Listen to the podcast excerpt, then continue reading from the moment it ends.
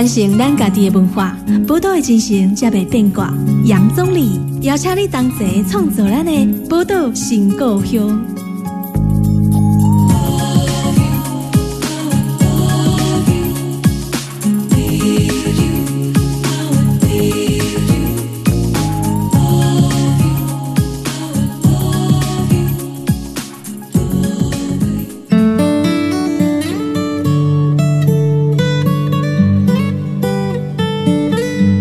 欢迎收听波多联播网 FM 九九点一大千电台。波多情况有，大家好，我是杨总理。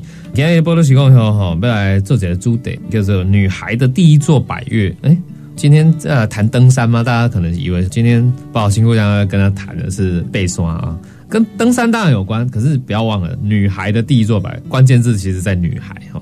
那呃，为什么要介绍这个主题？当然跟我们来宾有关了哈。今天录音室里面哈有三位特别来宾要跟大家做介绍哈，特别邀请立信基金会台中分会的事务所，然后也是我们台中女儿馆的专案经理陈映茹来到我们节目，欢迎映茹。Hello，大家好。然后另外呢有两位，刚刚讲说女孩的第一座百越嘛，所以百越女孩都非常年轻哦，都大学生哎。一位是林奕晨，欢迎奕晨。Hello，Hello，Hello，那另外一位是张世珍。大家好。奕晨是中山医药大学医疗产业科技管理学系的大二学生，对我知道名字很难念。不会不会。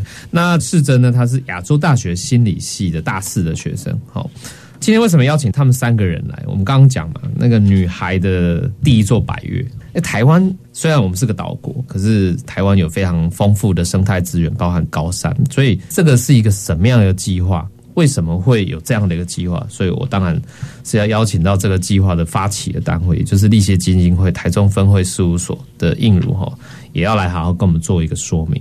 那首先我想要先请教应如，然后因为呃，你们是这个台中女儿馆的经营者，对不对？是台中女儿馆在哪里啊？台中女儿馆呢，就是在台中市的北区太平路七十号，啊它其实是在位于那个一中街附近啊，的一个一中商圈。圈哦对，对。那台中女儿馆到底是什么样一个单位？可不可以跟我们听众朋友好好的来介绍一下？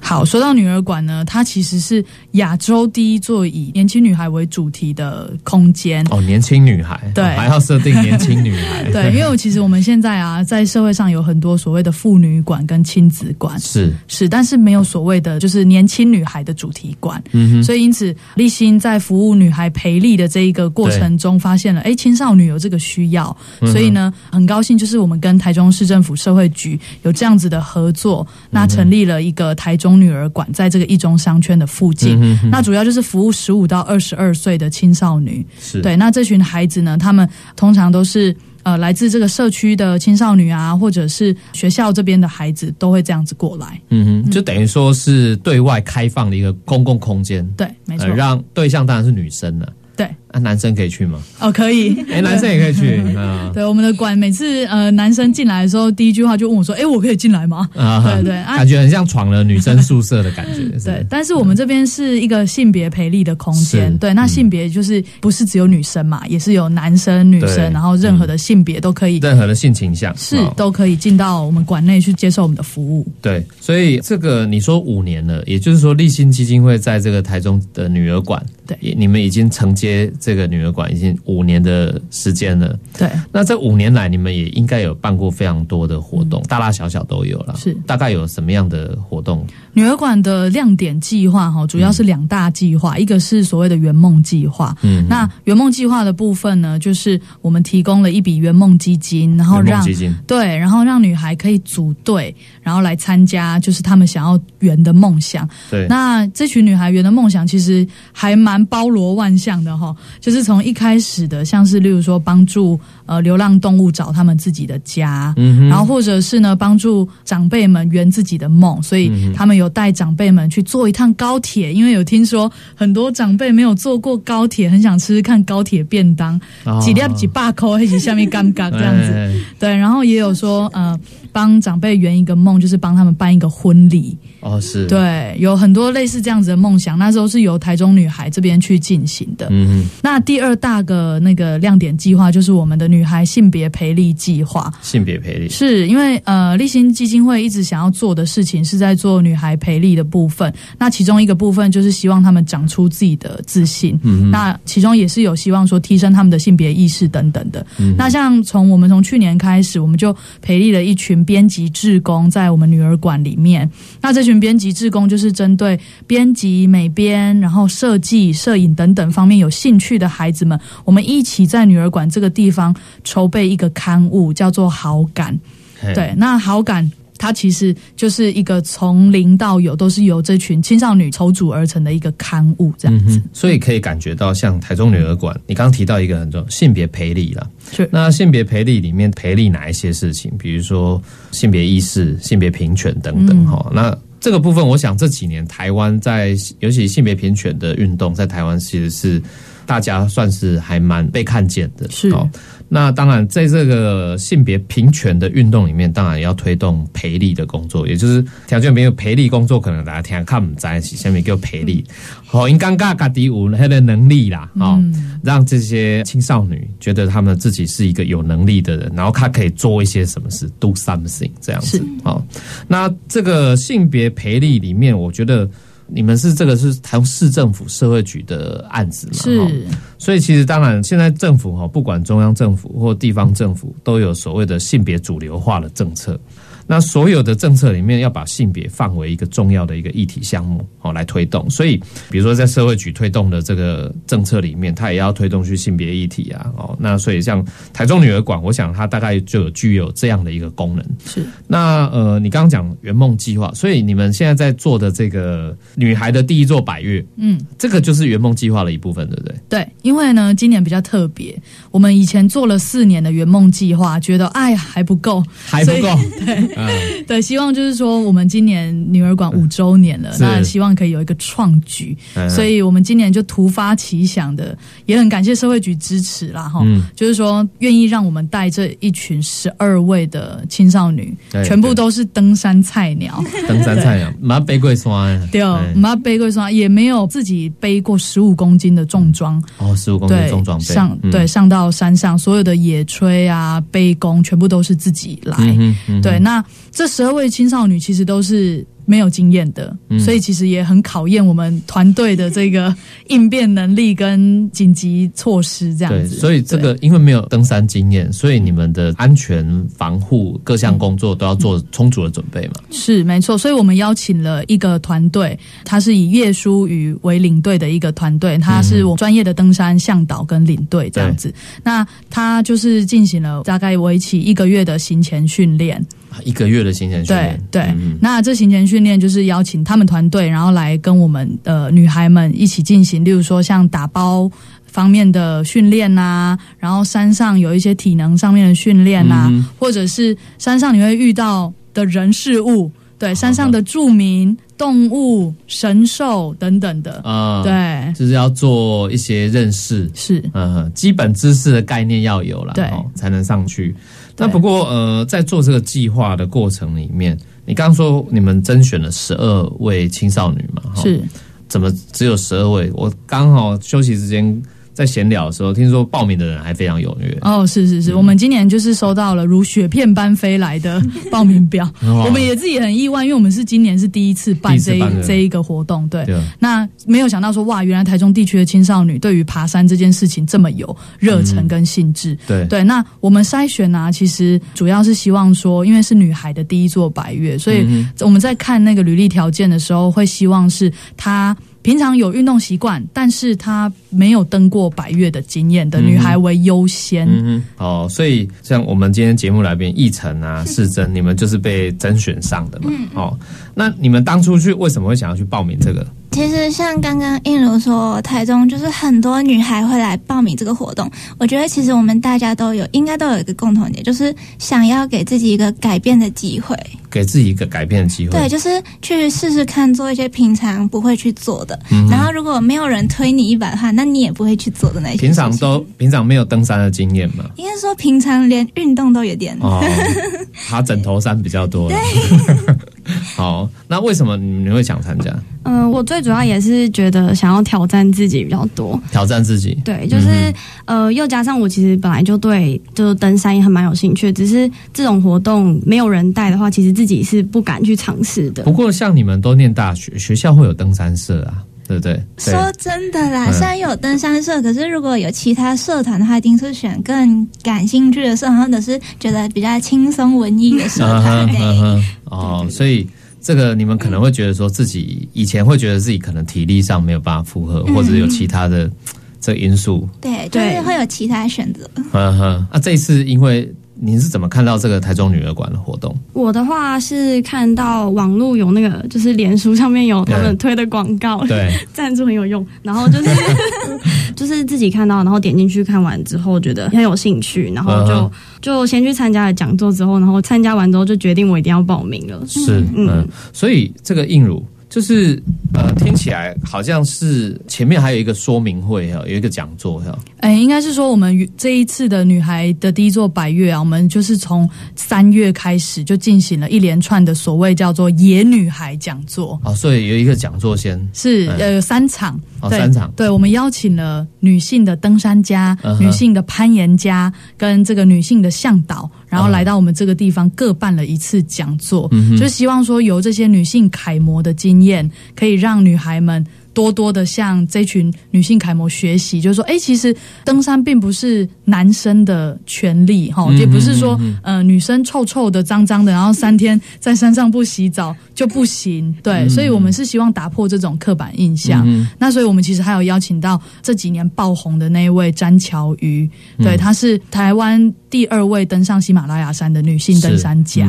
对对对，那就是有邀请他来，然后跟在场的女孩们分享说，哎，其实登山呢。不是你想象中的这么的简单，你其实要做好非常多的安全跟风险上面的考量，那才能做上山的动作。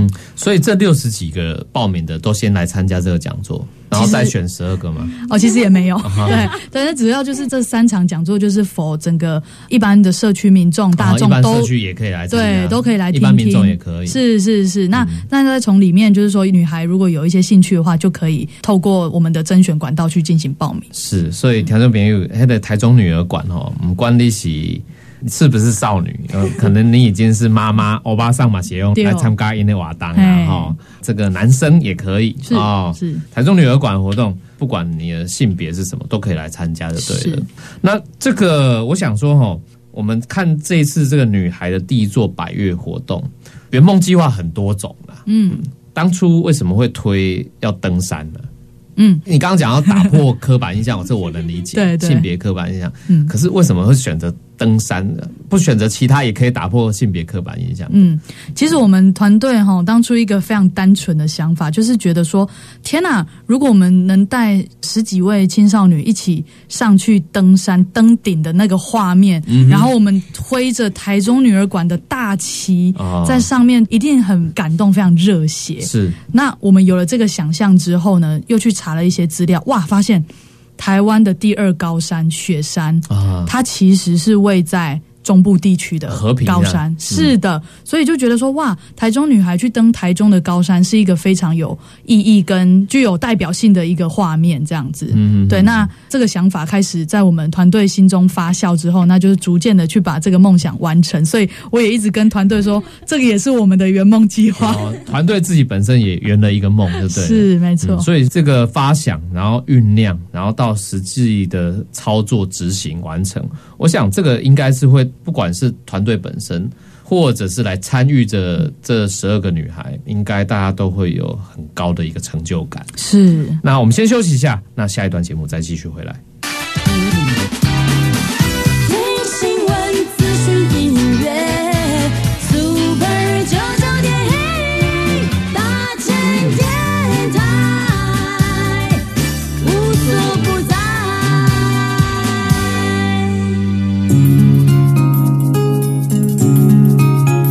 传承咱家己的文化，宝岛的精神才袂变卦。杨总理邀请你同齐创作咱的宝岛新故乡。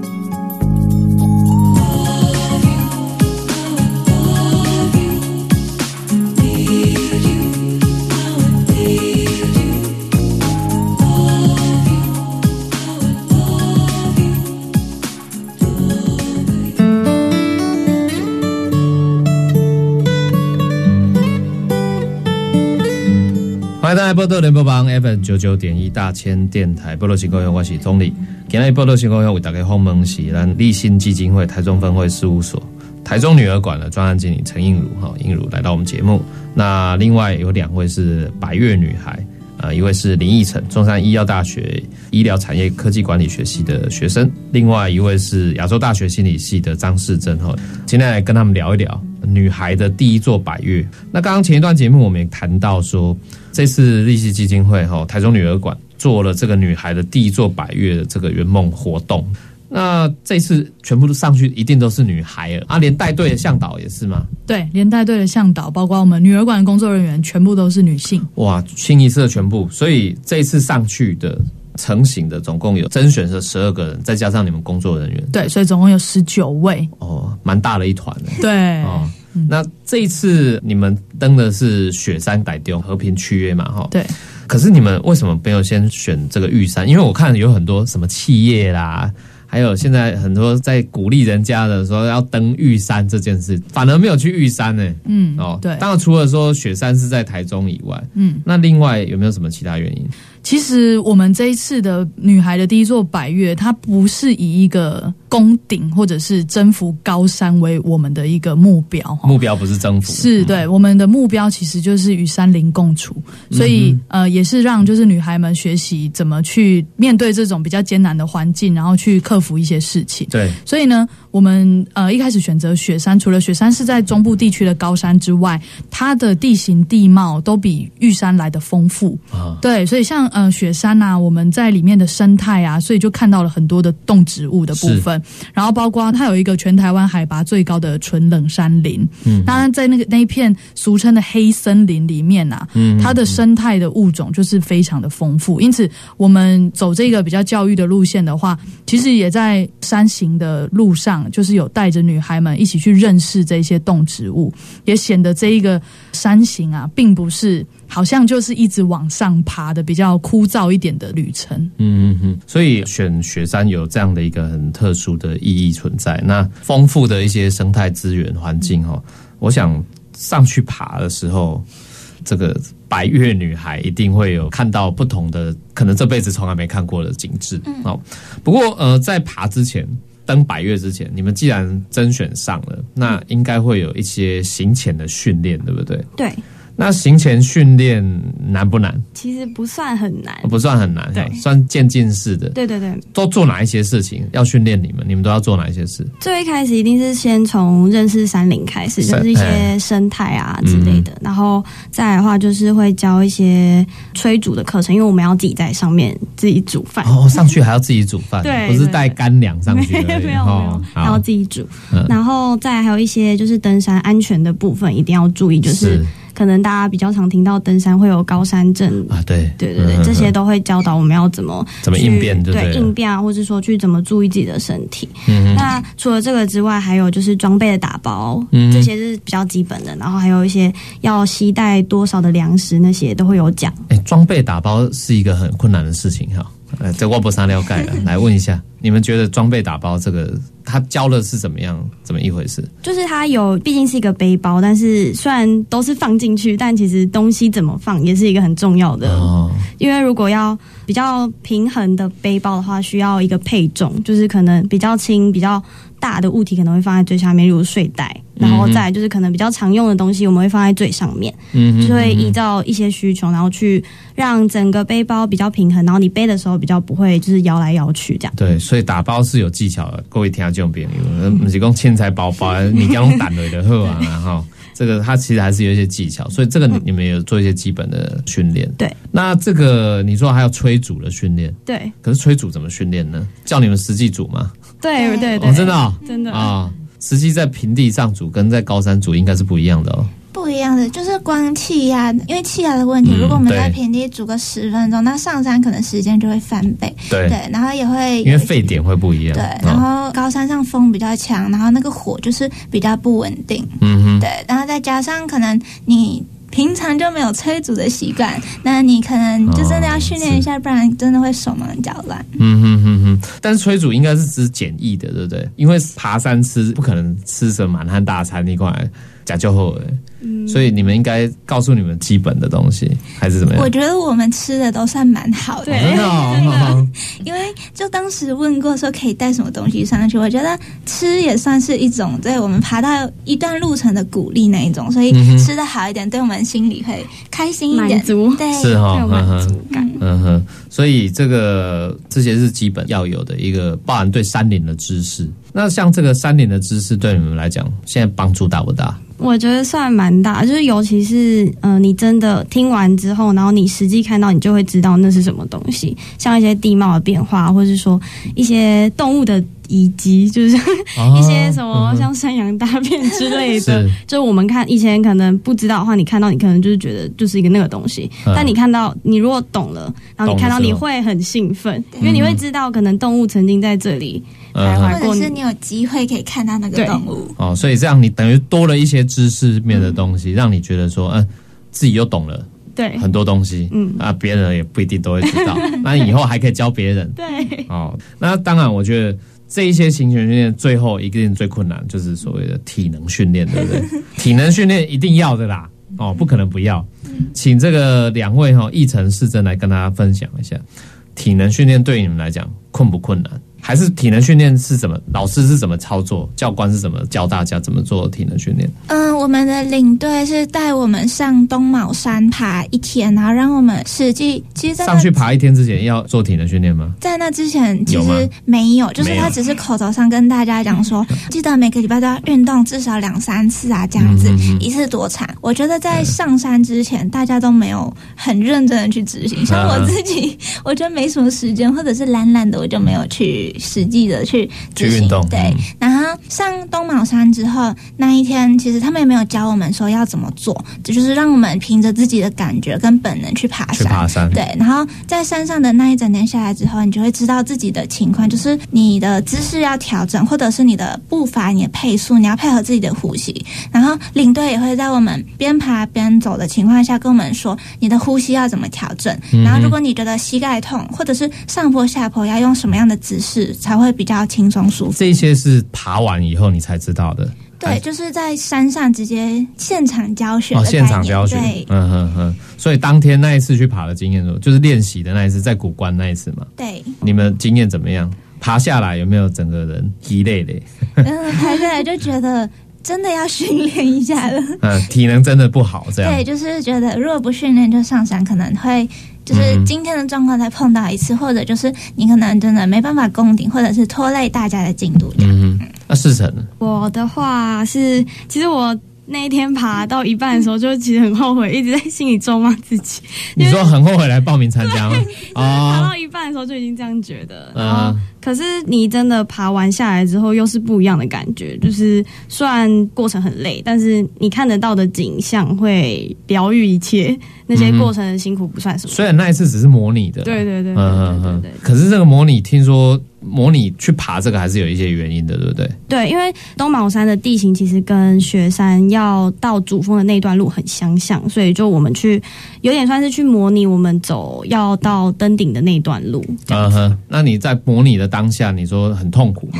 对两位都觉得当天很痛苦吗？其实我觉得还好，就是因为我之前跟家人、跟团队去爬过一次东毛山，可是可能是第一次太痛苦了，就是那一次有点类似被家人骗上去，他们就跟我说要不要去泡温泉，爬完山就可以泡温泉了。可是重点是爬完山才可以泡温泉，对，对。然后我是奔着泡温泉去的，所以就被骗上去。可是那一次。就是经验很不好，所以第二次上山跟大家，而且是自己心甘情愿去爬山，就会觉得好像也没那么难。嗯对，那你们这一次模拟的状况也是也要背重装备吗？对，就是我们上主峰的那段，其实算是也是有背装备，可是就是背比较少一点，但也是背的蛮重的。轻装攻顶，嗯可是还是有一定的重量。嗯，对，这还不到真正要爬的时候的重量，嗯嗯，大概有多重？我自己在家称大概有三公斤，三公斤，差不多，或者是再多一点，哦因为光水袋就一公斤左右了，三公斤还可以吧？还可以啊，还可以哈。就还可以这样。那所以其实这样，尤其在登山的时候，装备越重，你就会越痛苦。我自己的经验是这样了。哦可是我我我是没有登那种高山经验，我哦我有行军的经验。行军的经验就是被重装备，可是我觉得蛮有安全感的，嗯，就是很有安全感。对啊，你上山，你如果清空空了，就是会觉得，因为其实登顶最后一段路，我自己因为身体状况，所以大猫帮我背我的装备。哦，对，然后那段路其实我一开始是不想把我的包包放下来的，对，嗯因为我的很多东西在里面，我会觉得有一点点没有安全感，哦，所以你反而因为有那个装备，你会觉得哎有比较安全感安。心啊，就觉得我做好准备了，可以上山了。哼哼哼，那像这些呃，包含说行前训练呐，这么多的不同的要上课了，哈、嗯这跟我们一般的这种登山的队伍或登山训练有没有什么不一样？还是大概也都是那一个模式？我们跟一般的那个商业登山比较不一样的是，呃，我们比较多山林教育的概念哦，放在里面。山林教育放比较多，是因为像我们的领队哈，刚刚那个奕晨说的大猫就是我们的领队叶舒雨，嗯他其实一直在推一个观念叫做无痕山林。哎，无痕山对，无痕山林就是说不要造成环境负担，是不是？啊，是是是，就是你上山的东西，应该要是你没有只留下你的脚印，没有留下你的垃圾。嗯哼，对，那所以像刚刚世珍有讲说，我们在山上其实吃蛮好，但其实这个吃蛮好哈，我们都是经过非常精准的测量，这十二位女孩总共要吃的食物大概是几公斤、几克，甚至都把它算出来。算了出来之后，我们再把它打包进去我们的背包里面。那剩下的厨余那些东西啊，我们基本上都要在山下就把一些，例如说菜的头啊，或者是一些根都先切掉，哦。就是尽量把我们的背包的重量能减到最轻，嗯然后把厨余的那个量减到最轻。嗯那我我相信这个是在一般商业的登山队里面不会出现的教育的方式。对，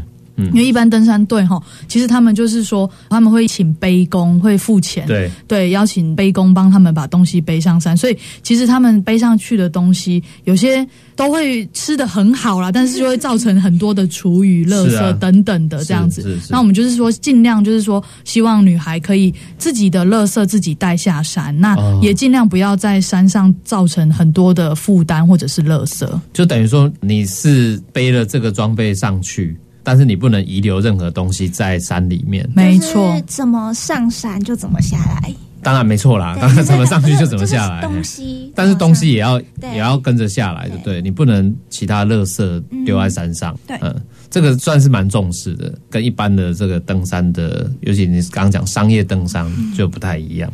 那这个你们另外一个就是说，我们刚刚讲行前训，你们甄选的这十二个人，大概感情不好不？还是用平常时感情不好啊？呢？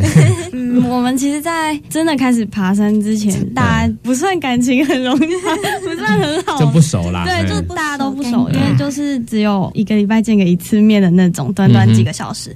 然后一直到东卯山爬完之后，其实大家感情变得很好。就是在爬山的过程中，就是你除了走路之外，其实会跟旁边的人，大家都会互相的聊天啊，或是问你身体状况什么之类的。嗯哼哼也因为就是那一段之后，就大家感情升温很快。会培养革命情感，就对了。不过你们从爬东卯山一直到真正爬雪山，中间隔了多久？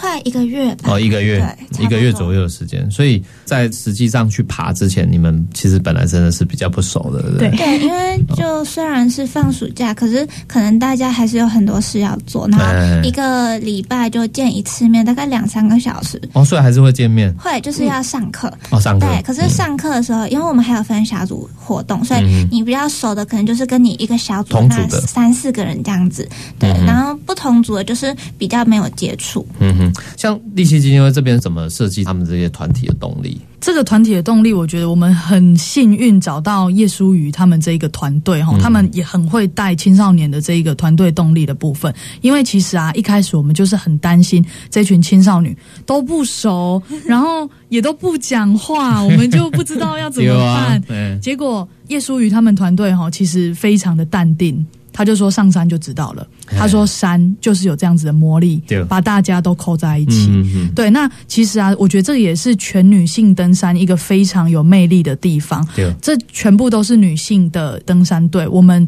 之间的情感非常的细腻，而且嗯这群女孩啊，来自各地不一样的学校、不一样的地方，但是我们一起在山上的时候，就会从我。变到我们，啊，全部变成一个生命共同体的概念。嗯那包括我们走路的步伐，我们的吃饭，我们的所有一切都是绑在一起的。对，那所以到了下山之后，这群女孩的感情非常的好，嗯对，所以他们现在还一直笑说要再去爬人生的第二座百岳。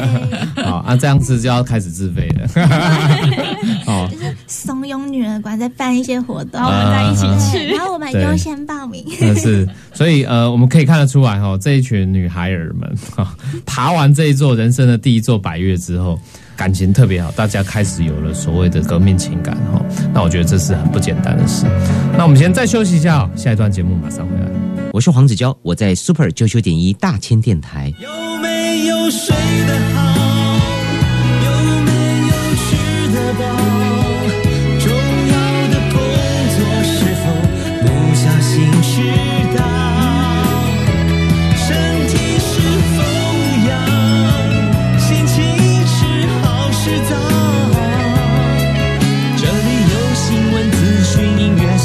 九九点一。大千电台。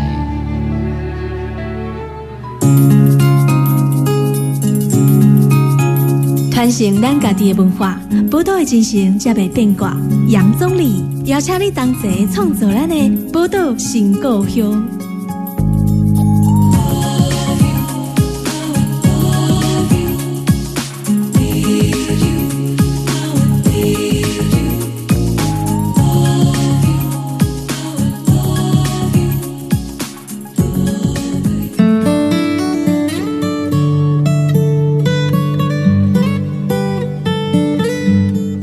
欢迎大家波多联播帮 FM 九九点一大千电台波多情况我是钟理。今天波多情况为大家轰梦喜，让有三位哈、年轻的女孩儿们，这个利息基金会的这个台中分会事务所，也是我们台中女儿馆的专案经理陈映如，然后她带了这两位白月女孩，一位是林奕晨，她是中山医药大学。医疗产业科技管理学系的学生，另外一位是张世珍亚洲大学心理系的学生。他们三位今天来跟我们保岛新故乡的朋友哈，来分享的引登百越，人生中的第一座百越，应该是一定人生中第一座嘛哈。嗯，我感觉哦，青春就是这么热血，真的很热血哈。这个计划登第一座百越，你们成功登顶了。哦如果没有成功，就不会来我们节目。没有成功又是另一个分享经对验。对对，失败也是一个很好的经验哈。如果没有成功，也有另外一个一个很好的经验了。但呃，我想要来跟几位聊聊，就是说你们这一次上去这个雪山，因为刚刚前面谈的是说，哎，你们的准备工作，真正上去以后又是怎么一回事？你们上去看到了什么？我们其实看到很多地貌，就是雪山地貌的变化那去之前也会看照片吧，跟实际看应该有落差，不一样，完全不一样，完全不一样。就是那个震撼的感觉是不一样。嗯尤其是看到圈谷的时候，就是雪山有一个。就是那叫冰斗湖地形，嗯就是很像一个谷在里面，然后就是你看照片的时候，你就觉得哦，就是一个谷嘛，没什么东西。然后你亲眼看到的时候，你会觉得真的是赞叹，就是大自然那种鬼斧神工，真的那是没有办法用言语去形容，你一定要亲眼看到，走到那里，你才会感受得到那种感动。真的震撼嘛？对吼对对对对其实拢是安尼，拢甲咱依照地球科学课本无无无啥赶快。对哦这个在上去的过程里面，有没有遇到什么样的困难点？还是觉得当下有一度曾经想要放弃、很挑战的地方，嗯，有吗？其实我第一天就遇到了一个，我觉得算是蛮大的困难吧，就是我的鞋子就是第一天就开口笑了，两只脚。两只脚都开口笑，对，因为可能是因为就放在家里没穿太久，然后第一天上山，可能才走了不到两三个小时的路，然后就我就发现，哎，为什么就是感觉怪怪的？其实那个时候我心里有点慌，我想说这才第一天，那我后面还有两天三天，然后我连最难的那一段都还没去过，那我怎么办？嗯然后就会领队就很淡定，他说：“来，我们先坐下，就在大石头上坐下。”他就把他登山杖上缠的那个大力胶带拿下来，就贴一下，贴一下，就好了。那我就可以继续走了。啊对，就是其实他们准备很充分，然后你也不用害怕什么问题，因为你都已经到山上了，就一定会有办法解决。对，阿伯到时候真的说个叭叭给买鞋塞对，我们三天尝试了不同的东西。哦，真的，我 第一天用了大力胶带，对，然后可是因为刚下过雨，那个泥泞的路，所以那个对它会滑掉，所以我们第二天试了用绷带，然后绷带因为石子路就是它会磨破，然后第三天我们就试了橡皮筋，嗯但三天下来发现橡皮筋效果最好。哦，对啊，所以人哦，人生都是这样，遇到什么困难，就是自己真的会找出路，想办法。那这个是真的，你有没有遇到什么样的困难？我的话，有没有想要放弃？呃，我的话，其实第一天到就是我们的山庄的时候，其实我那时候遇到最大就是我有一点高山反应，就是类似高山症的反应啊。对对，就比较轻微一点的高山症这样子。嗯然后那时候就是一开始的时候没有觉得那是高山症，只是觉得就头有点晕晕的。后来那有跟赶快去跟同伴讲吗？有，就是我开始不舒服的时候，就我那时候刚到山庄，然后要卸装备，嗯然后就因为我是那天我是住在上层，就是我没有上下层，我住在上层，然后我就坐在那里，然后就坐很久，然后觉得头很晕，很不舒服，很胀吗？对，就很胀，然后心跳很快，然后都一直就原本是想说，我可能是因为走下来很累嘛，嗯就是想说休息一下。可是我休息了十分钟、十五分钟，发现完全都没有好转。那我就跟我那一组的，就是伙伴说，有点不太舒服，可能我晚一点再下去帮忙煮饭这样子。嗯然后后来，呃，我还是就是准备好东西，然后就赶快下去，然后就马上去跟向导讲，就是跟大猫他们说，然后他们就请我就先坐着，然后就是我觉得大家都很贴心，就是知道我不舒服，然后他们就是会马上煮热水啊，然后有姜茶什么的，就赶快都给我喝，然后希望我可以缓解这样子，嗯然后就。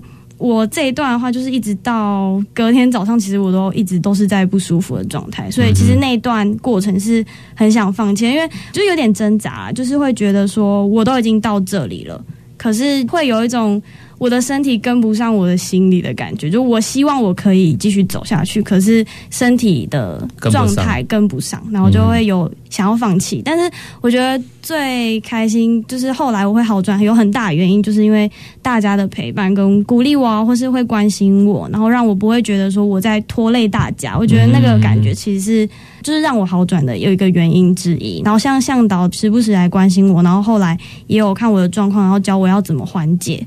嗯这是最后我可以成功走完的原因。所以后来有把这个状态缓解下来。对对对，我一直到第二天，嗯，到黑森林之后才有慢慢比较好这样。嗯哼，所以不用靠吃药。哎，你们上去有准备什么高山症的药物吗？有，我们都有准备啊。但是哈，其实认真讲，我们的向导跟领队啊，他给我们一个蛮好的概念，就是说，如果是轻微的高山反应哈，嗯对，就是先用。一般，例如说喝热水，然后休息这种方式，让你的身体适应这个高山。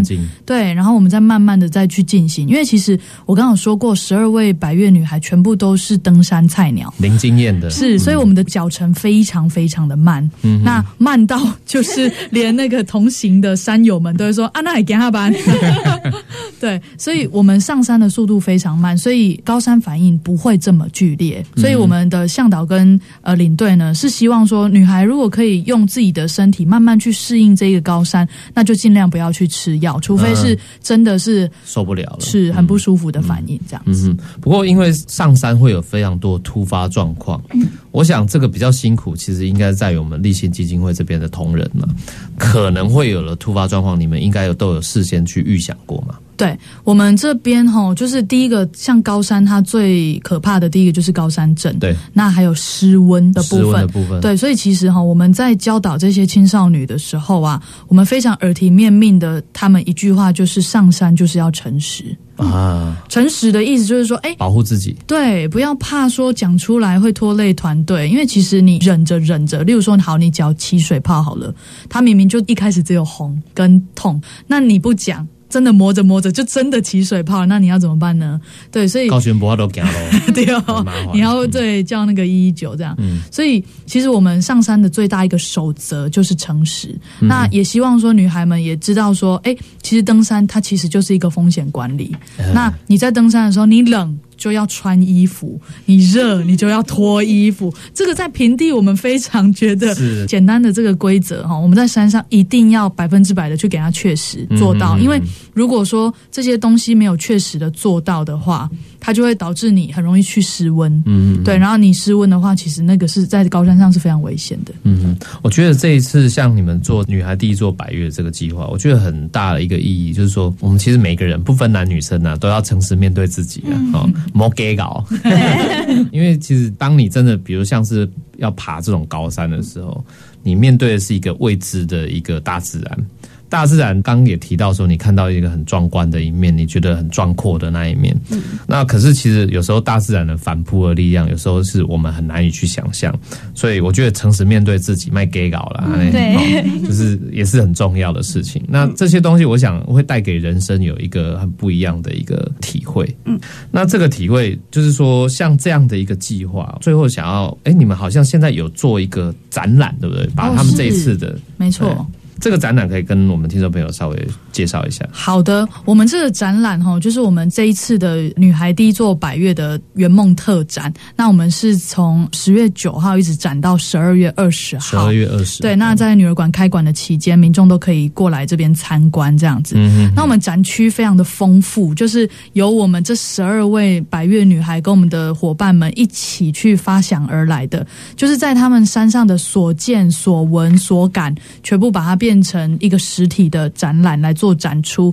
我们的展区呢，包括呃女性登山区，哈、就是说，哎，我们这十九位全女性登山在山上的山友们都跟我们说了什么样的话？啊对，是不是大家会觉得说啊，剧透一下啊，剧透一下，对，就有一些山友们就会说，哎、你们很很厉害。第一个就是都会称赞这样，嘿那有些山友们就会说，哎、怎么没有请背公？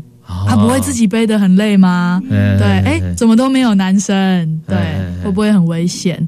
对那像呃，除了女性登山区之外，我们还有进行了一个黑森林区，然后还有一个体验区，就是把黑森林这边的动植物，然后去做一个介绍。那体验区的部分，就是我们在馆内真的放置了十五公斤的登山背包跟一双登山杖，那让民众们可以试背。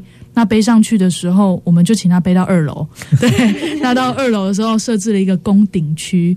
对，那我们就把宫顶的那个壮阔的画面呈现在我们的墙面上，让民众可以去那边拍照打卡，这样子。我觉得台中女儿馆真的很有创意耶，就是可以规划这么多，因为其实这种是静态的特展。是是静态，呃，而且是你们这一次这个登百越完人生第一座百越之后的一个成果展，有点像是成果展哦。是你还有把静态的成果展可以做成这么动态动态的方式，丰富啊、对然后活泼的方式，我觉得很不容易。听众朋友，你有兴趣也用去台中女儿馆参观啊，啊，用实际体会这个过程试。背一下十五公斤的重量长怎么样子？十五公斤，嘿十五公斤的重量哈。十月九号已经开始了啦，哈，那一直到十二月二十号，对。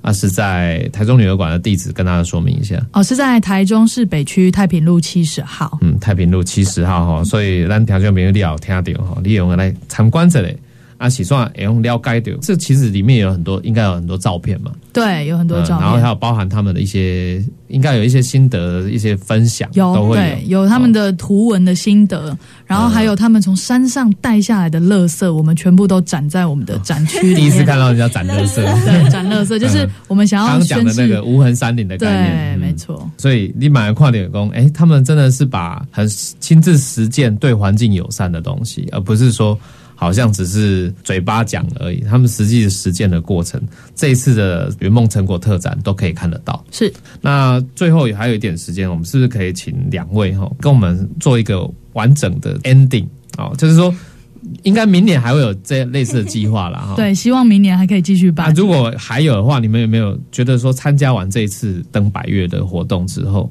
你们有没有什么话想要用一句话送给我们收音机前面的这些听众朋友，或者我们正在收听 podcast 的听众朋友？我觉得一句话的话，我觉得就是不要去害怕挑战自己，嗯只要你想做去做就对了。是，嗯嗯，嗯，我原本觉得一句话有点难，真的啊。，没关系，你可以多 讲好几句思，三十秒、一分钟。我觉得就是，就像世人讲的，不要害怕去挑战自己，因为每一种挑战，每一种可能，你虽然在接触之前，你一定不知道它会带给你什么样的经历。就像我爬山之前，其实我是很讨厌山的，哦，对，因为嗯又晕车又高山症，没什么好印象。可是真的去爬之后，才发现没那么难。然后就是你可以看到很多你看不到的东西，像你。没看过黑森林，然后没有接触过那么漂亮的天空，然后没看过那么漂亮的星空，嗯所以嗯就是以期待的心情去接触每一个明天。，其实人生当中哦，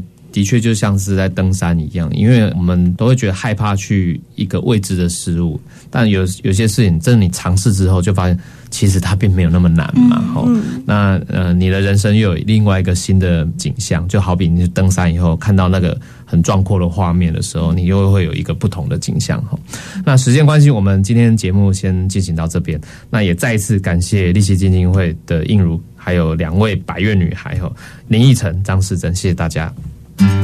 宝岛新故乡，精彩内容在 Spotify、Google Podcasts、Apple Podcasts 都可以点阅收听哦。